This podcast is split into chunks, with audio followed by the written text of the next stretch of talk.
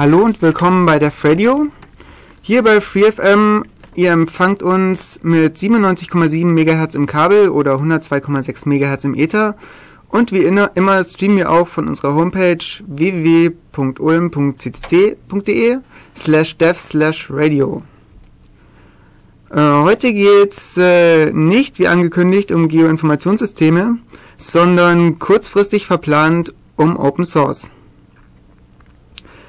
Ähm, es wäre schön, wenn äh, unser Chat schön voll werden würde, damit wir möglichst viel Feedback auch während der Sendung kriegen. Unser Chat ist auf iac.bn-ulm.de im Channel Def Radio. Als Musik haben wir heute ähm, Electronic und Rock. Wir fangen mit Electronic an und werden dann etwas rockiger gegen Ende. Und ähm, das mit Ausnahme eines Liedes, nämlich dem folgenden, das unseren momentanen Verplanungszustand verdeutlichen soll. Viel Spaß!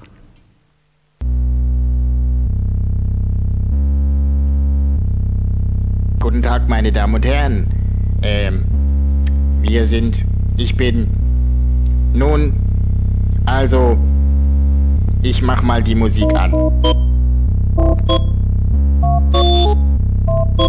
Seht, ich experimentierte mit heiligem Saft, hörte, das gibt Kraft, dass man alles rafft. Fraß meine Portion und ich merkte schon, ich war kein Mensch, sondern ein Elektron. Zufällige Fluktuation, Gedankenlegion, ein Bewusstseinsstrom mit 42 Ohm. Was früher ich gekannt, wurde seltsam verzerrt. Ich begriff, dieses Land war unerhört gestört. Mein Kopf war ein Brandherd, auf dem brodelte ein Topf aus Gedanken, welche sich auf einem hohen Niveau befanden. Und ich merkte, wie sie mich langsam überrannten. Ich fühlte mich zudem bedroht von äh, Tischkanten. Und so beschloss ich in Panik, etwas zu tun.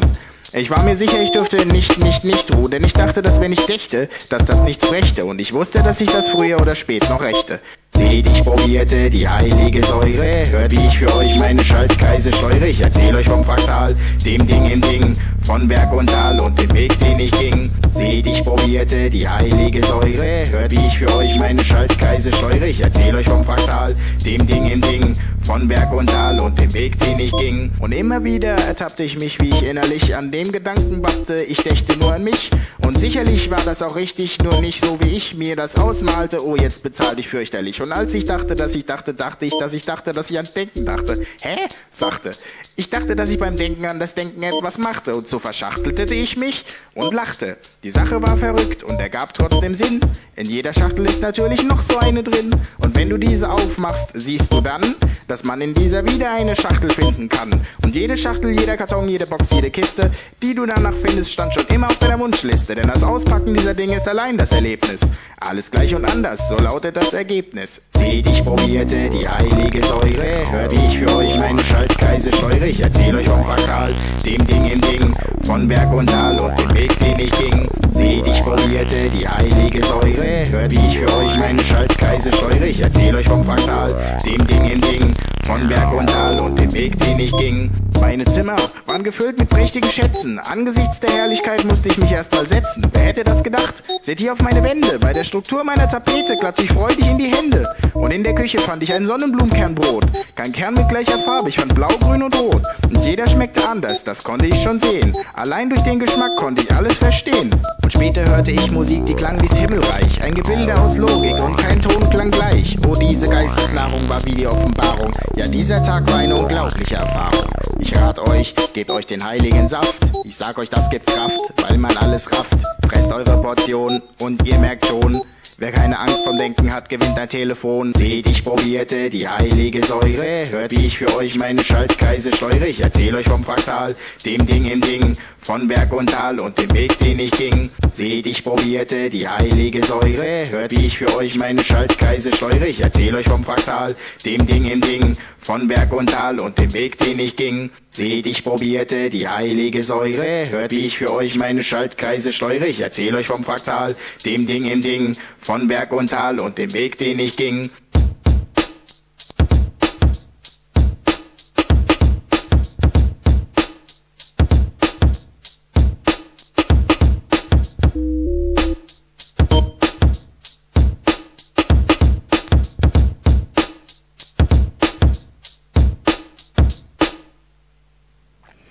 So, Jetzt mal zu den News. Läuft wahrscheinlich mindestens genauso chaotisch ab wie das Lied gerade. Aber ich möchte jetzt erstmal anfangen mit Microsoft, die sich den schönen Menschen jetzt patentiert haben als Datenbus. Soll dafür dann werden, dass Handy und Headset und so weiter dann irgendwann mal über den Körper kommunizieren, den Körper als leitendes Medium. Am besten soll auch noch der Strom über den Körper geleitet werden, was natürlich alles sehr praktisch ist. Angefangen hat Microsoft damit mit dem Patent 2000 und ist jetzt doch noch endlich durchgekommen, nach ihrer Meinung. Ist eigentlich nichts Neues, ist nur Zusammenfassung von der Arbeit von IBM, die das 96 schon gebracht haben und von mehreren anderen Firmen, unter anderem auch Siemens. Also eigentlich nichts Neues, was Microsoft sich da patentieren hat lassen. Weitere Sache ist, dass die Reporter ohne Grenzen sich übers Internet, über die Internetkontrolle aufgeregt haben, dass immer mehr Staaten dazu übergehen, bestimmte Server zu sperren, bestimmte Server per Beschluss aus den DNS-Servern rausnehmen zu lassen. Einfach deswegen, weil die ihrer Meinung nach zu viel ihre freie Meinung sagen. Als bestes Beispiel nimmt man da immer den Chinesen Yuan Qi, der seit vier Jahren im Gefängnis sitzt, weil er eine Aktion der chinesischen Reg Regierung kritisiert hat, was eigentlich in einem demokratischen Staat nicht verboten ist. Dann gibt es jetzt für die Heimelektronik, sprich Computer, CD-Spieler, Fernseher und Videorekorder, eine neue Allianz aus inzwischen 145 Firmen, die einfach wollen, dass diese Geräte, wenn sie miteinander kommunizieren, nach einem Standard kommunizieren.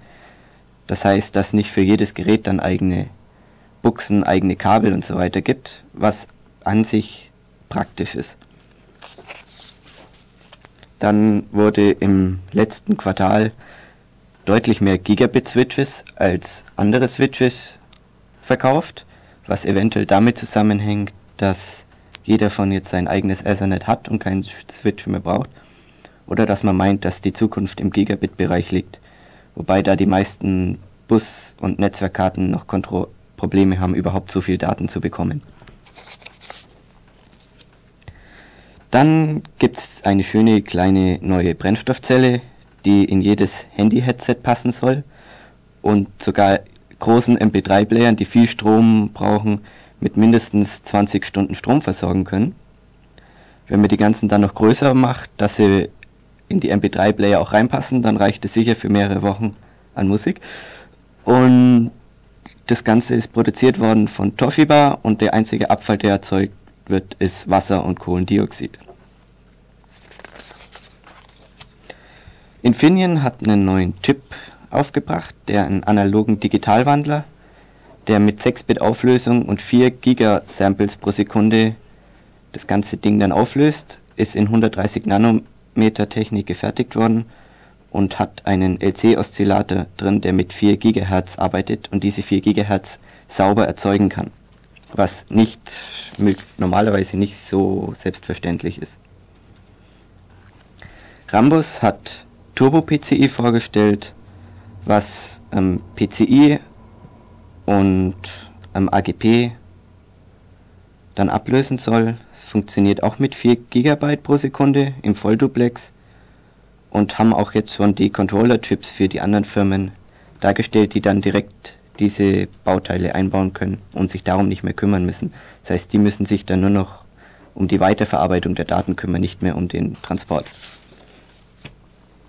Die Bundesregierung hat wieder mal Open Source hervorgehoben und es soll Open Source möglichst viel verwendet werden, weil Open Source wichtig ist für den Innovationsfaktor für den Standort Deutschland, wie in Karlsruhe berichtet worden ist. Es fördert angeblich die Arbeitsplätze vor allem in kleineren Firmen, die nicht so ihre großen Sachen durchsetzen können. Dann Frankreich steigt auf Open Source um, die möchte ihre 5 Millionen Rechner, die sie im Start verwendet haben, komplett auf Open Source umstellen. Wahrscheinlich wird das Ganze dann mit Mandrake und Mozilla Europe ablaufen, die beide in Paris sitzen. Und es sei angeblich kein Schuss gegen den Redmonder Software-Konzern. Angeblich. Dann Earth Simulator bleibt weiterhin ungeschlagen, ist immer noch auf Platz 1, trotz der neuen Rechner, die inzwischen aufgebaut worden sind. Der neue Intanium-Server Thunder 4. Der erreicht mit seinen 4096 Prozessoren nur 20 Teraflops im Vergleich zum Earth Thermulator mit seinen 36 Teraflops. Was auch höchst interessant ist, RSA Security hat eine Studie durchgeführt an Börsen über das WLAN an Börsen, was zum größten Teil nicht geschützt ist. In Frankfurt zu 41 Prozent und in Mailand zu 72 Prozent sind die WLAN-Netze der Börsianer da komplett ohne Schutz. Und zwar wirklich komplett. In Frankfurt sind 11 Prozent immerhin absolut sicher.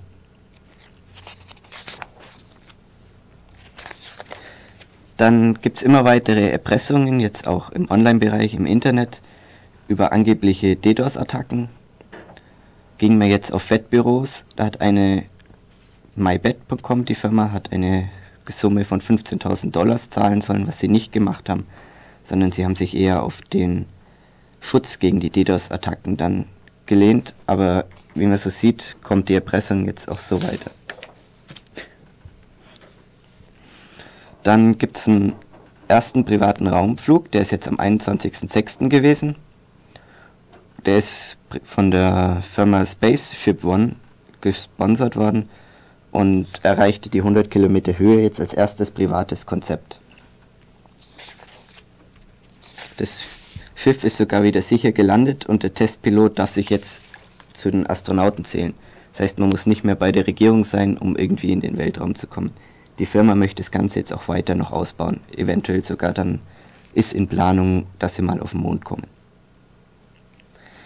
Dann ähm, gibt es jetzt ein Computermodell des Verkehrsstaus simuliert. Im Moment nur auf einspurigen Straßen. Das Ganze wird mit zellulären Automaten gemacht. Das heißt, die achten, was macht der Vordermann, die aber dann nicht sofort reagieren, sondern auch unterschiedliche menschliche Reaktionszeiten mit drin haben und natürlich auch unterschiedliche Beschleunigungszeiten für die Fahrzeuge selber. Ist sehr realistisch und es funktioniert sogar genauso, wie es auf einspurigen Straßen üblich ist. Das heißt, einer fährt langsam und irgendwann mal steht es dann auf einmal. Dann gibt es jetzt das neue WLAN-Standard 802.11i, was endlich WPA mit drin hat und über AES verschlüsselt ist, was damit angeblich jetzt wirklich sicher ist und nichts mehr Bestimmtes machen soll. AOL schließt immer wieder alle anderen Messenger aus, haben sie zumindest versucht. Gedauert hat das Ganze, glaube ich, einen Tag maximal, bis Trillian wieder drin war. Warum Yahoo das immer wieder macht und AOL auch, weiß man nicht. Vielleicht aus Langweile, aber es ist relativ schnell immer wieder geknackt. Also müssten sich eigentlich was Offensichtliches überlegen.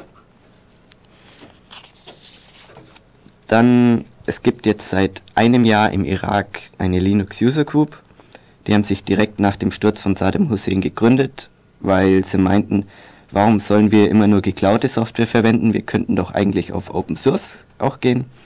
Und diese Linux User Group zählt im Irak jetzt 200 Mitglieder, die zum größten Teil noch im Exil leben. Ja, dann haben wir noch eine andere Sache. Es gibt seit einem Jahr wieder die Sowjetunion, zumindest virtuell im Internet. Und zwar wurde am 27. Juni 2003 die Möglichkeit eröffnet, Domainnamen unter der alten Country Code topleveldomain.su zu registrieren. Und ja, jetzt haben wir wieder die Sowjetunion.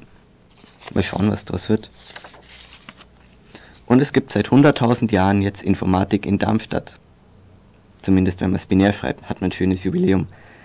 Seit 32 Jahren ist in Darmstadt jetzt Informatik da und es gibt jetzt endlich das Informatikgebäude, wo alle 24 Fachgebiete, die in Darmstadt existieren, unter einem Dach sind.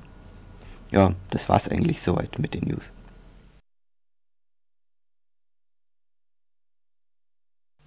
Einen wunderschönen guten Morgen, willkommen bei Dev Radio unser Thema ganz überraschend heute und kaum angekündigt Open Source.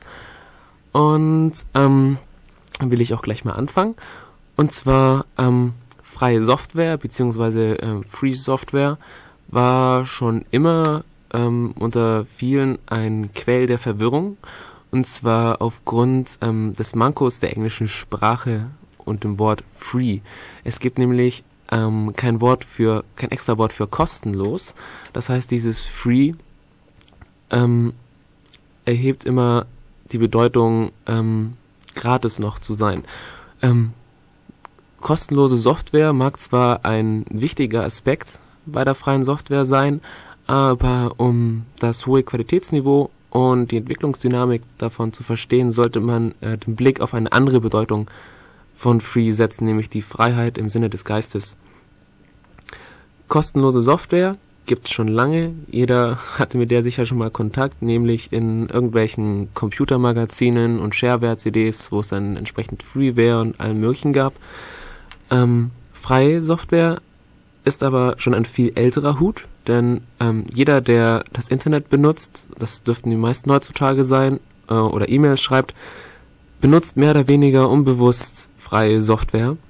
Und ähm, dieses Phänomen, das fast so alt ist wie die Computerindustrie selbst, hat eben äh, vor einigen Jahren einen neuen Namen gekriegt, nämlich Open Source. Wobei ähm, das nicht als ein Marketing-Gag gedacht war, um irgendwie, äh, ich sage jetzt mal, die Verbreitungszahlen anzukurbeln, sondern das war eher ein Versuch, um von diesem Beigeschmack kostenlos wegzukommen und ähm, eher ähm, das äh, frei hervorzuheben. Und ähm, Open Source sind einfach ist einfach jede Software eben, die die Freiheit verkörpert. Man hat also das Free gegen Open, offen ausgetauscht, also das umsonst gegen offen für alles. Ähm, die Verteilung der Software oder Verteilung von Software generell läuft meistens binär. Und ähm, wie viele bestimmt wissen, kann man binäre äh, Programme sehr schwer verändern. Und damit ich ähm, freie Software eben weiterentwickeln kann, muss der Source eigentlich verteilt werden. Weil sonst äh, funktioniert die ganze Sache nicht. Und ähm, weil ich den Source nicht nur lesen will, ähm, so, also ich sollte ihn auch verändern können. Und ähm, diese Veränderungen oder dieser Source sollte für jeden zugänglich sein. Ähm, Raymond hat das, also Eric Raymond, hat da ähm, ein sehr schönes ähm, Modell entdeckt, sage ich mal, oder in seinen äh, Skripten schön erwähnt. Und zwar sieht er den User als Mitentwickler, der eben ähm, nicht so dumm wie meistens angenommen ist, sondern die Korrekturen selbst durchführen kann und ähm, dadurch kann eben ähm, die Software schneller entwickelt werden und muss, es muss nicht erst die Fehlerbeschreibungen Beschreibungen an den Entwickler zurückgeschickt werden und der bessert das dann aus, sondern dass ähm, die Phase der Entwicklung geht viel schneller und effizienter als eben die althergebrachte Methode. Und ähm, die ähm, beschleunigten Entwicklungsphasen oder Prozesse führen also dann zu einem zu einer schnelleren Fehlerbehebung Behebung und zu besseren und stabileren Programmen. Ähm, diese, diesen synergetischen Effekt, den hat äh, Raymond ganz nett in seinem Text The Cathedral and the Bazaar ähm, mit einem schönen Vergleich oder Bild erwähnt. Und zwar schreibt er, äh, dass er eben anfangs es nicht glauben wollte, dass man komplexe Programme wie zum Beispiel ein ganzes Betriebssystem ähm, Open Source entwickeln kann, ähm, weil es da einfach ähm, zentrale Entwickler braucht, um eben diese ganzen komplexen Zusammenhänge ähm, ja, zu erfassen. Und ähm, der ist dann belehrt worden, zum Beispiel durch den Linux-Kernel und ist einer der größten Verfechter, kann man fast sagen, von Open Source geworden. Und ähm, dieses Beispiel von dem Bazaar und der Cathedral will ich mal kurz bringen. Und zwar sagt er so, ähm, die alte Variante, zum Beispiel ein Betriebssystem zu entwickeln, ist äh, vergleichbar mit dem Bau einer Kathedrale. Es gibt einen oder einen Haufen Architekten, die alles genau planen, wie jeder Stein gebaut werden muss und im Voraus alles untersuchen und dann eben ein einen gigantischen Bau hinlegen. Wobei äh, Fehler in der Planung, wenn sie vorher nicht entdeckt werden, dann halt dann in der Kathedrale zu mh, Schwierigkeiten führen. Aber Irren ist menschlich. Zum Beispiel fehlende Toiletten. Ja, zum Beispiel hat niemand dran gedacht. Und ähm, dem gegenüber stellt er eben Open Source oder den Bazaar. Das kann man sich eben so vorstellen. Ähm, ich habe es schon mal vor ein paar Sendungen erwähnt. Und zwar ähm, jemand geht in den Wald und besorgt sich ein schönes Stückchen Holz und stellt es in dem Bazaar äh, zur Verfügung. Das kann man ähm, vergleichen mit einem Programmierer, der zu Hause saß, ihm war langweilig, er hat ein kleines Tool geschrieben und hat es ins Internet gestellt. Und im Bazar sieht jetzt einer dieses Stückchen Holz, zum Beispiel ein Schreiner oder so, ihm gefällt das, er kauft das und schnitzt daraus irgendein, irgendein Objekt, ich weiß es nicht. Und stellt es dann wiederum im Bazar zum Verkauf. Und äh, dann kommt ein neuer daher und findet diese, lass es eine kleine Statue sein oder sowas, findet sie super, kauft sie auch ähm, poliert sie, ähm, bemalt sie und hat dann ein wunderschönes Kunstwerk, das er wieder im Bazar zum Verkauf ähm, stellt. Und der Mann, der ursprünglich das Stückchen Holz geholt hat, findet die, findet sie super, kann sie kaufen und aus einem äh, groben, langweiligen, will ich sagen, Stückchen Holz ist eben ein nettes oder ein wunderbares Kunstwerk entstanden, ohne dass es jemand ahnen konnte. Und so ist es dann auch mit dem Programmierer, der sein Programm ins Internet gestellt hat, ähm, jemand lädt es runter, verbessert ein paar Fehler, fügt ein paar Features dazu, stellt es wieder ins Internet, dort findet es ein anderer oder der ursprüngliche Programmierer wieder und verbessert es und fügt neue Features hinzu. Und so ähm, wächst das Programm evolutionär heraus. Und dadurch, dass eben jeder direkt dran arbeiten kann, ähm, ist es eben, äh, hat es sehr, sehr schnelle, wie heißt es denn, äh, ja, sehr, sehr schnelle Entwicklung und das hat eben Raymond unheimlich begeistert, dass er da auch einiges getan hat. Ähm, ich werde jetzt noch ein bisschen Musik spielen und dann werden wir noch ein bisschen mehr zu Open Source erklären.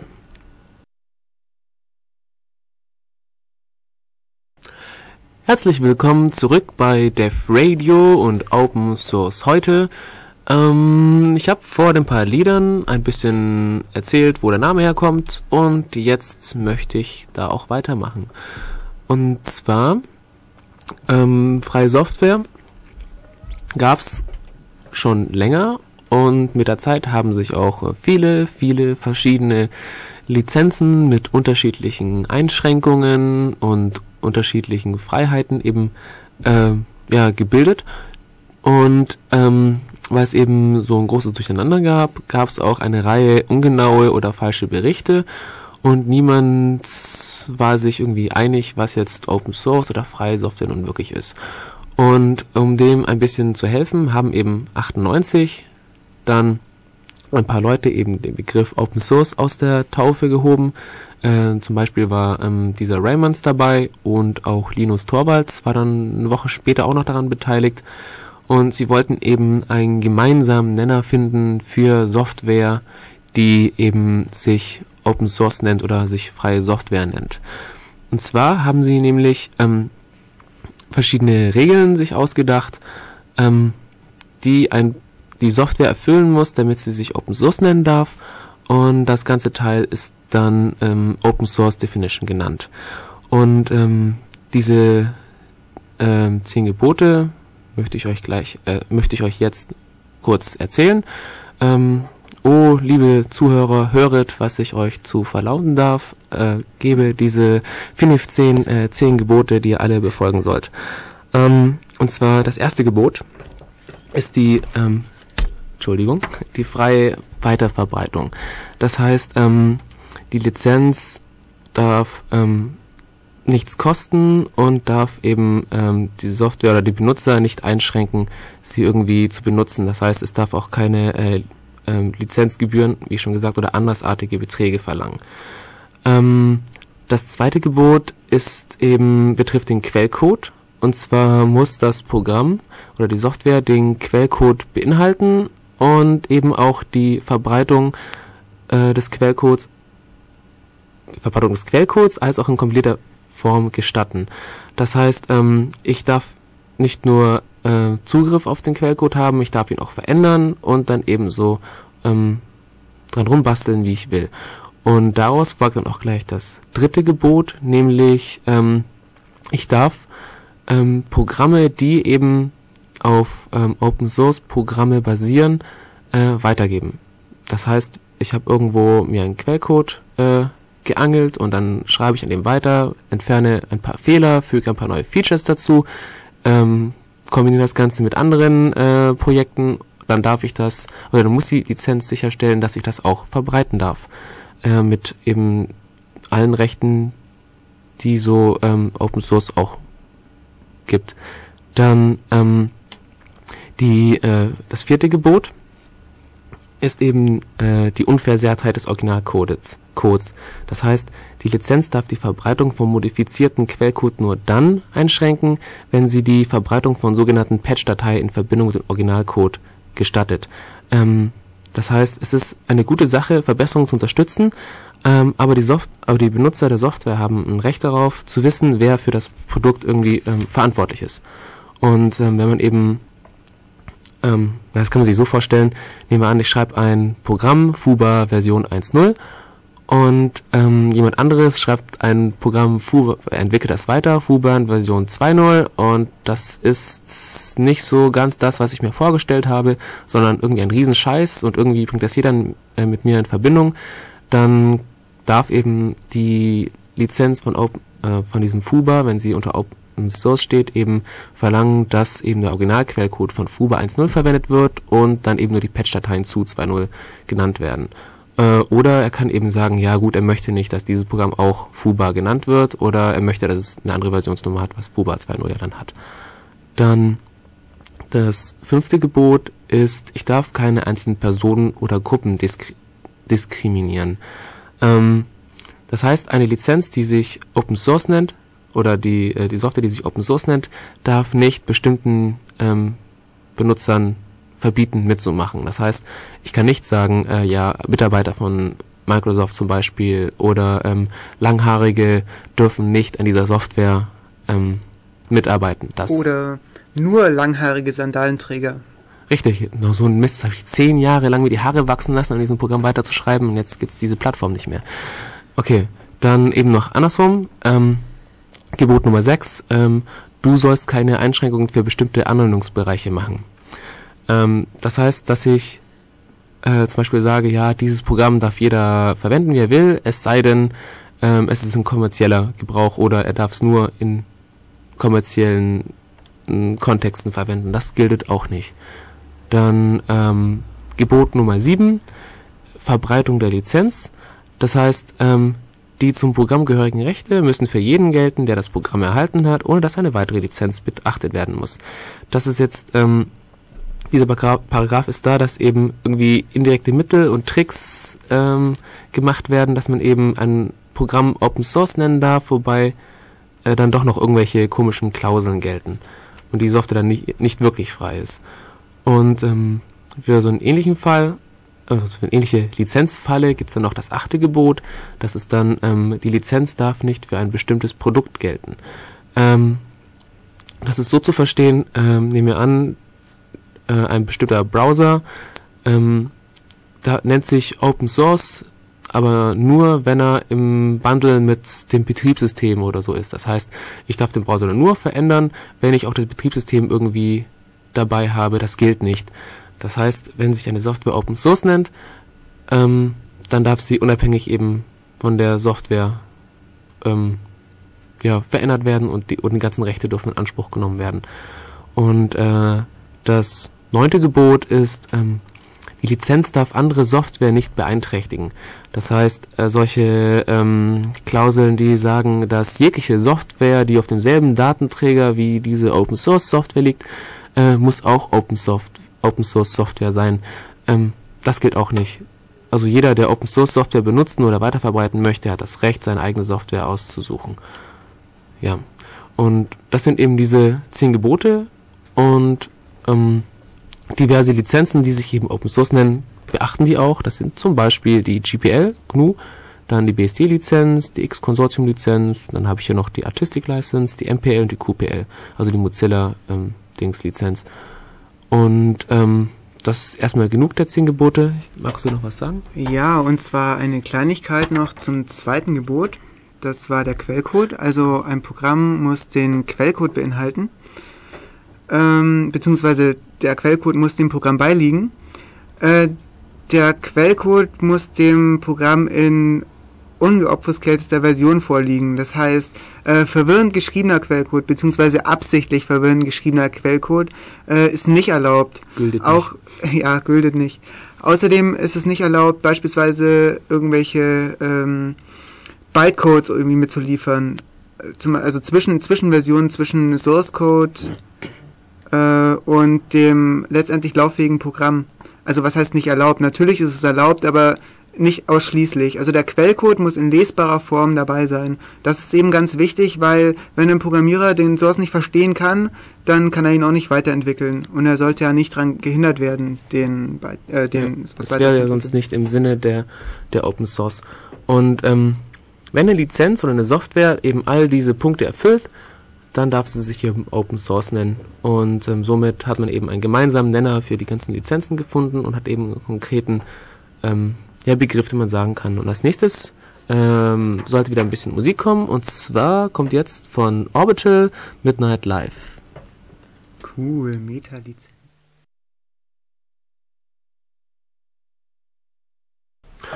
Hallo, hier sind wir wieder, wieder bei Def Radio. Ähm, ich möchte noch mal erwähnen, Leute, schaut's in unseren Chat hinein. Wie ihr da hinkommt, findet ihr auf der Homepage www.ulm.ccc.de slash dev slash radio. Ähm, dann unter Chat oder so müsst ihr, glaube ich, alle nötigen Informationen finden. Ähm, Thema Open Source. Wie ich beim letzten Blog schon gesagt habe, wollte ich noch ähm, was zu den Lizenzen erzählen. Und zwar möchte ich kurz mal die wichtigsten, die es so gibt, ähm, erwähnen. Und zwar ähm, das erste, der, der erste Begriff, den man vielleicht ähm, kennen sollte, ist Public Domain. Public Domain stellt im eigentlichen Sinne gar keine Lizenz dar, sondern es bedeutet, dass der Autor auf jeglichen Einfluss auf sein Werk, Werk, Werk verzichtet. Also ähm, im Deutschen, der im Deutschen, Deutschen am ehesten vergleichbare Begriff ist hier ähm, Gemeinfreiheit. Also das bedeutet, dass jeder alles damit machen kann, was er will. Dann ähm, weitere Lizenz, die auch sehr bekannt sein sollte, ist halt die BSD-Lizenz. Das ist eine der ältesten Lizenzen und ähm, schränkt den Programmierer wie auch den Nutzer eben so weit ein, dass eben die ursprünglichen Autoren genannt werden müssen. Also der Hauptpunkt der Lizenz ist äh, der Ausschluss von Haftung, Haftungsansprüchen gegenüber den Programmierern. Ähm, der Source Code, der der BSD-Lizenz hinterlegt, kann in eigenen, Entwicklungen benutzt werden, ohne dass diese wiederum freie Software sein muss. Also ähm, du kannst BSD-Source verwenden und das kannst du dann irgendwie Closed Source machen oder sowas oder was auch immer. Ähm, die BSD-Lizenz stammt, wie der Name schon sagt, eben von der Uni in Berkeley ab und das BSD steht für Berkeley Software Distribution. Ähm, genau. Dann eine der bekanntesten, also für mich finde ich bekanntesten Lizenzen ist die GPL, die GNU General Public License.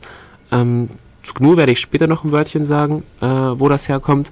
Ähm, diese Lizenz hat sozusagen ähm, politische Ziele, äh, dass sie, da sie eben neben den schon bekannten Haftungsausschlüssen noch die Forderung enthält, dass alle Weiterentwicklungen und alle Programme, die irgendwie etwas von der, ähm, von, also irgendwas von GPL lizenzierten Code enthalten, wiederum GPL ähm, unter der GPL-Lizenz, ähm, ja, wie heißt das Wort, sein müssen. Also ähm, deshalb heißt, deshalb hat die Lizenz auch den Spitznamen GNU, hm, GNU Public Virus gekriegt. Also ähm, alles, was irgendwie GPL ist oder GPL-Code verwendet, muss wieder GPL sein. Ähm, genau. Dann muss, soweit ich vorhin erfahren habe, muss eben auch äh, die GPL-Lizenz, also die Datei, sag ich jetzt mal, selber auch mal mitgeliefert werden zu ähm, der Software und sie verbietet auch noch das Hinzufügen weiterer Einschränkungen in irgendeiner Form äh, auf den unter GPL stehenden Quellcode. Dann ähm, äh, die Einschränkung ist besonders für Software, die äh, Bibliotheken verwenden, besonders im kommerziellen Umfeld sehr, sehr schlecht, weil ähm, kommerzielle Programme können, sofern sie nicht offen sind, einfach keine GPL-Produkte verwenden. Das ist sehr, sehr hinderlich. Ähm, wo war das? Bei welcher Bibliothek äh, war das? Qt oder so? Was stand unter GPL? Was GTK? Qt stand mal unter, nee, nicht GPL, unter irgendwas anderem, unter BSD, glaube ich, oder so. Und es stand ziemlich auf der Kippe damals mit KDE. Ich glaube, GTK stand unter GPL, das steht jetzt unter LGPL, dazu ja, kommen genau, wir dann so noch. Ähm, Qt stand, war nicht frei und durfte eigentlich nicht verwendet werden. Deswegen stand es damals mit KDE ziemlich auf der Kippe, dass die Distribution irgendwann mal bei Qt, also Trolltech, gemeckert haben und gesagt haben, ändert die Lizenz, sonst schmeißen wir KDE raus und ohne KDE gibt es eigentlich auch kein Qt mehr. Und ah. dann hat Trolltech doch ihre Lizenz geändert, sodass es verwendet werden darf. Ah ja, aber ähm, ja, darüber können wir dann später nochmal erzählen, äh, wo es da so Probleme mit Lizenzen gab und was ich was und wo die, diese Lizenzen halt sehr, sehr gut waren. Das machen wir dann einfach später. Ähm, gut, und dann gibt es noch eine ähm, entschärfte Version von der GPL und zwar die, wie Nano schon gesagt hat, die ähm, LGPL, Library General Public License. Ähm, die ist insofern ähm, weniger schwerwiegend, dass du eben zum Beispiel Bibliotheken, die unter dieser Bibliothek stehen, äh, unter dieser Lizenz stehen, eben auch in kommerziellen Programmen verwendet werden und diese eben dann nicht ähm, unter GPL gesetzt werden müssen. Ähm, genau. Dann gibt es eben noch äh, viele andere, da habe ich jetzt wenig rausgesucht, die QPL, NPL, also ähm, die Apple Public License gibt's glaube ich noch, da habe ich aber nicht mehr viel rausgesucht, weil ähm, ich weiß nicht, wie weit die da voll werden und wie weit nicht. Dann ähm, denke ich, ist das jetzt genug zu den Lizenzen. Ähm, wir spielen ein bisschen Musik und dann kann ich ein bisschen noch was zu den Ursprüngen von freier Software sagen. Tschüss. Hallo, irgendjemand hat hier voll den süßen Berchis-Aufkleber auf das Mikrofon geklebt, könnte aber auch ein Schweinchen sein. No matter. Wieder zurück bei Def Radio. Ähm, und jetzt was über die Anfänge der freien Software. Und zwar, wie ich anfangs schon erwähnte, sind die Anfänge der freien Software eng mit der Computer und mit den Anfängen der Computerindustrie verbunden. Und zwar ähm, 69 haben ähm, unter anderem Dennis Ritchie und Ken Thompson von also für AT&T eben äh, das erste Linux rausgebracht und äh, es war so, dass die Lizenzen für dieses Linux für Unis, ähm, das waren äh, nominelle Preise, lag teilweise auch an so einem Kartellrechtsprozess, den sie irgendwie mehrere Jahre, ich glaube von 49 bis 56 oder sowas hatten. Aber ähm, für andere User ähm, kostet das eben astronomische Summen. Ähm, dafür, dass es eben für andere User so teuer war, ähm, gab es auch entsprechend gute ähm, Rahmenbedingungen, wie zum Beispiel kein Support, keine Bugfixes und Lieferung nur gegen Vorkasse. Und ähm, diese, ähm, ja, dieser, dieser Umstand hat eben bewirkt, dass eben in den Unis eine rege Entwicklung ähm, freier Software eben äh, vorangetrieben ist. Äh, denn jeder hatte immerhin äh, Unix und man konnte eben die Software und den Source äh, für viele kleine Utilities super austauschen. Im Usenet hat sich eben ein riesiges und eigentlich gutes Support-Netzwerk äh, gebildet und ähm, das Ganze wurde dann auch größtenteils koordiniert von Berkeley, also ähm, daher auch dann wieder die ähm, Lizenz, also, B, also Berkeley hat dann unter anderem äh, ein BSD Linux rausgebracht, das war dann 78, von Billy, Billy Joy war das, glaube ich. Und ähm, 48, ach Quatsch, 84 ungefähr gab es dann ähm, so einen Umschwung. Da hat dann ähm, AT&T hat sich eben von 26 Firmen, glaube ich, getrennt, nachdem sie wieder äh, so einen Kartellrechtsprozess äh, hatten. Und es haben sich da auch ähm, andere kommerzielle Unixe gebildet von IBM und HP, glaube ich, auch. Äh, AT&T hat auch offiziellen Support angekündigt und ähm, so ähm, verdrängte sich, also wurde, wurden die freie Software ähm, Entwickler ein bisschen vom Markt verdrängt, obwohl eigentlich die ähm, Lizenzen immer teurer wurden. Und ähm, im Schatten dieser Entwicklung hat dann Richard Stallman eben das GNU-Projekt gestartet und dessen Ziel war es eben ein freies, freies Unix ähm, ja, zu entwickeln. Also äh, GNU heißt, ähm, es ist ein rekursives ähm, Akronym und heißt GNU is not Unix.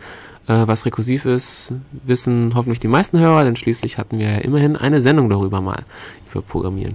Na gut, ähm, Richard Stallman hat dann eben zur Koordination und eben äh, für die finanziellen Sachen, die eben durch den Verkauf von freier Software, die eben dieses GNU-Projekt abgeworfen hat, noch die äh, Free Software Foundation äh, gegründet.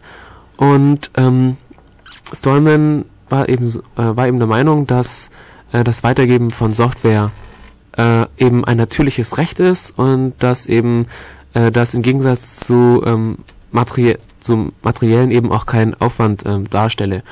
Und er fühlte sich eben durch diese ähm, restriktiven Lizenzen von ähm, ganzen anderen Firmen, sage ich jetzt mal, sehr, sehr beschränkt und hat dann daher äh, die ähm, GPL ausgearbeitet, die ich vorhin schon erwähnt habe. Und ähm, in der GPL wurde dann auch der Begriff ähm, Copyleft geprägt. Das ist quasi ein Wortspiel zu Copyrights. Ähm, ja, Wortspiel. Und ähm, das war dann eben dieser bekannte GNU-Virus. Dann ist es so, dass ähm,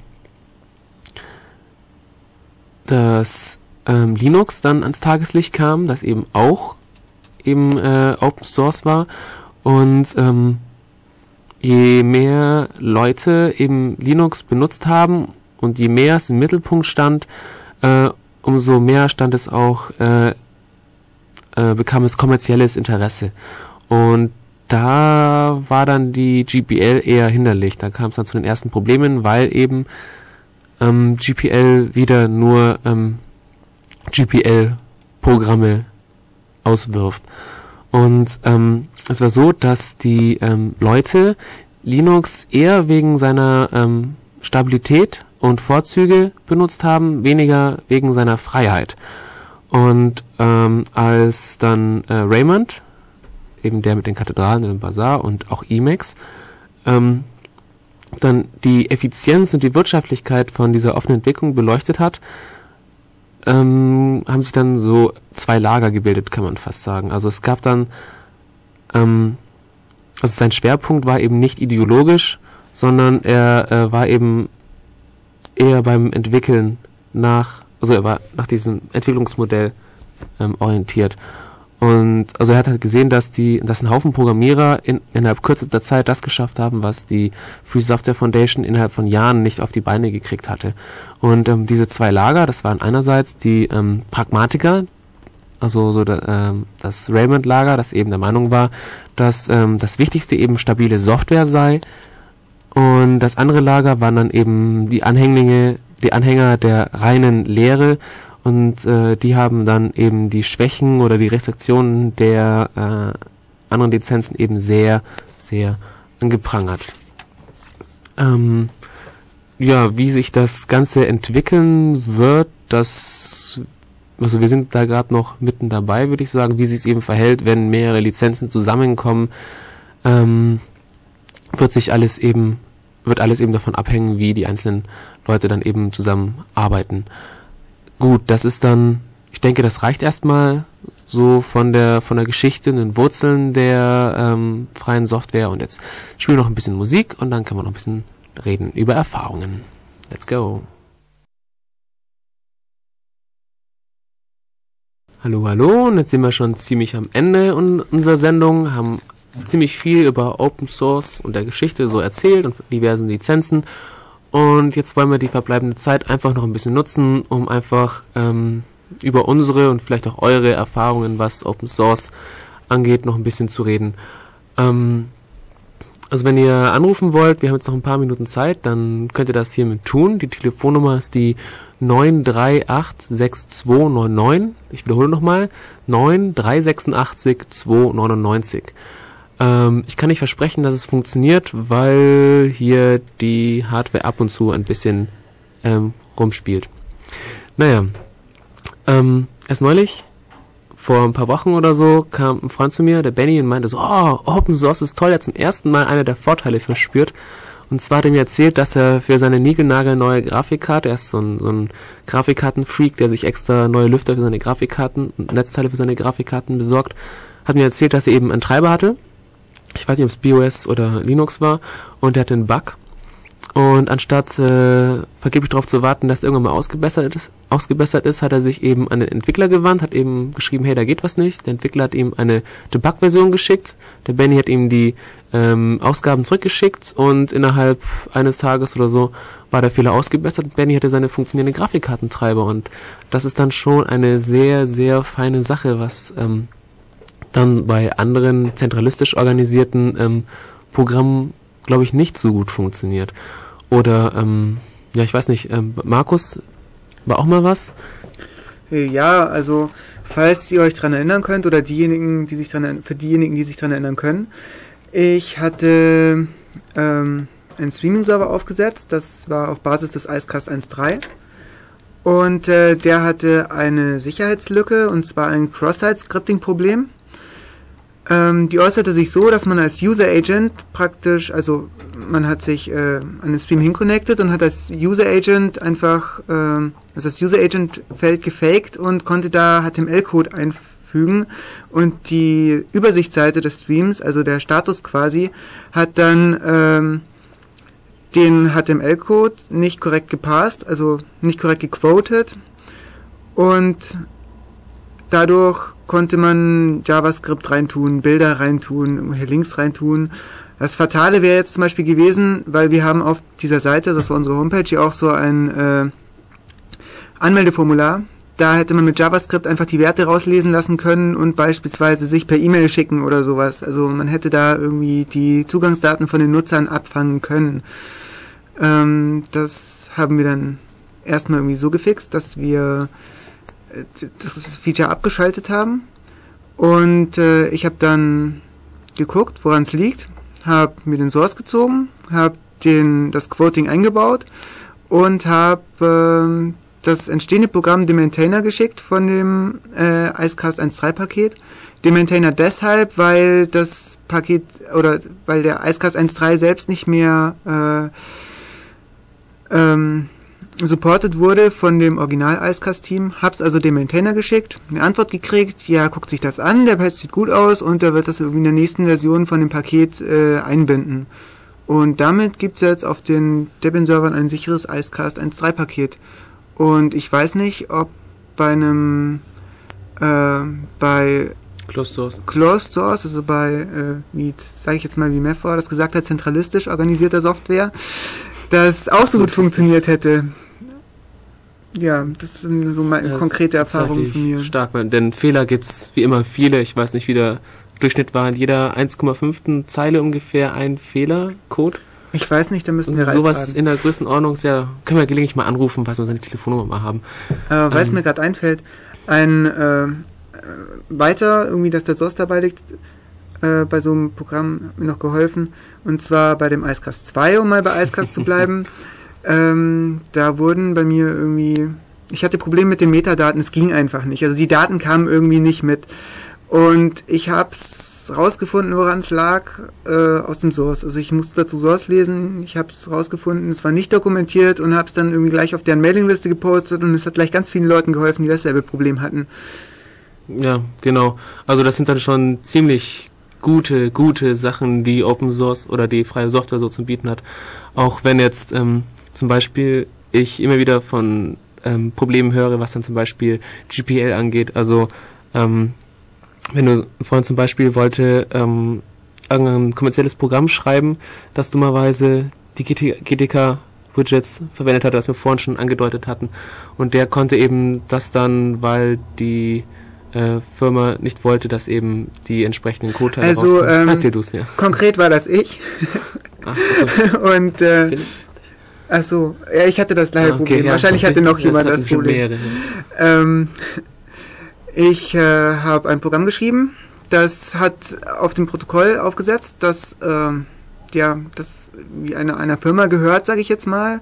Also sie kommunizieren darüber und äh, ich das Programm, das äh, das Protokoll ist nicht öffentlich und äh, das hat auch seine Gründe. Das ist in diesem Fall ganz gut, dass es nicht öffentlich ist. Ähm, also man kann vielleicht noch sagen, konkret geht es um ein Chatprotokoll.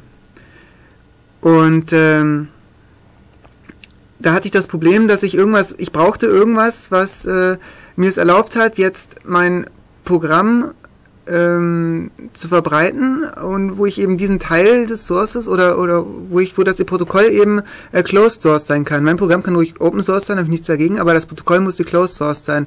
Und das war irgendwie ein Problem, wo sich die GPL mir ziemlich in den Weg gestellt hat. Ich konnte damals GTK nicht verwenden. Ich konnte Qt nicht verwenden. Das hat jetzt zwar weniger mit Open Source und der äh, GPL zu tun, aber die Qt-Lizenz hat mir das damals auch nicht erlaubt. Da hätte ich irgendwie Geld für zahlen müssen. Und das heißt, ich bin bei TK hängen geblieben, was gar schrecklich zu programmieren ist. Aber die haben eben auch so eine äh, Lizenz, die es einfach erlaubt, alles damit zu machen. Was, also genau habe ich es nicht im Kopf, aber sie hat es erlaubt. Ja. Das sind dann wieder Nachteile. Wobei der Trend, glaube ich, geht äh, in Richtung Freiheit, wie man dann News schon gesehen hatte, dass Frankreich auf Open Source hin, hinstellt. Also der Hype ist ganz angenehm. Auch ähm, in der, in der Musik zum Beispiel sieht man jetzt auch immer häufiger, denke ich, zum Beispiel, was wir vorhin gesagt wurde, eben das Prodigy ähm, ihr, ihr neuen Track oder sowas online gestellt haben. Orbital zum Beispiel haben alle Tracks äh, auf ihrer Homepage zum Download angeboten. Äh, ich bin mir da nicht sicher, zumindest in... Oder ein Großteil. Ja, es gibt einen Teil.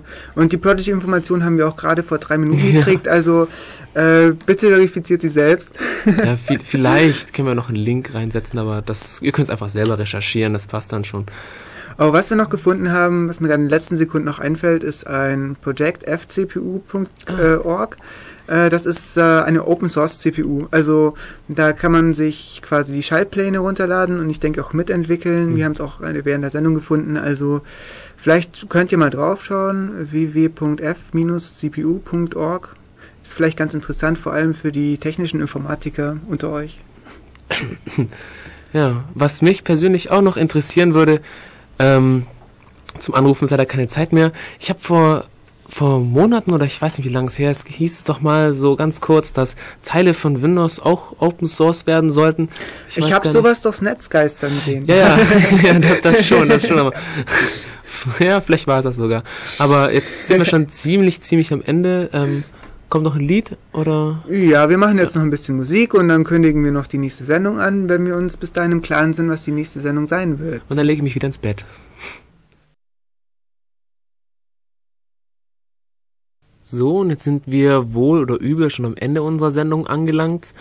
Ähm, die nächste Sendung wird in zwei Wochen stattfinden. Ähm, welches Datum das ist, weiß ich nicht. Das könnt ihr auf der Homepage nachlesen. Das Thema wird hoffentlich Geoinformationssysteme sein. Ähm, Ankündigungen findet ihr wie immer auf der Homepage. Dann im Anschluss kommt jetzt direkt Alternative Crash und ich möchte mich jetzt noch verabschieden ganz herzlich bis in zwei Wochen. Adieu.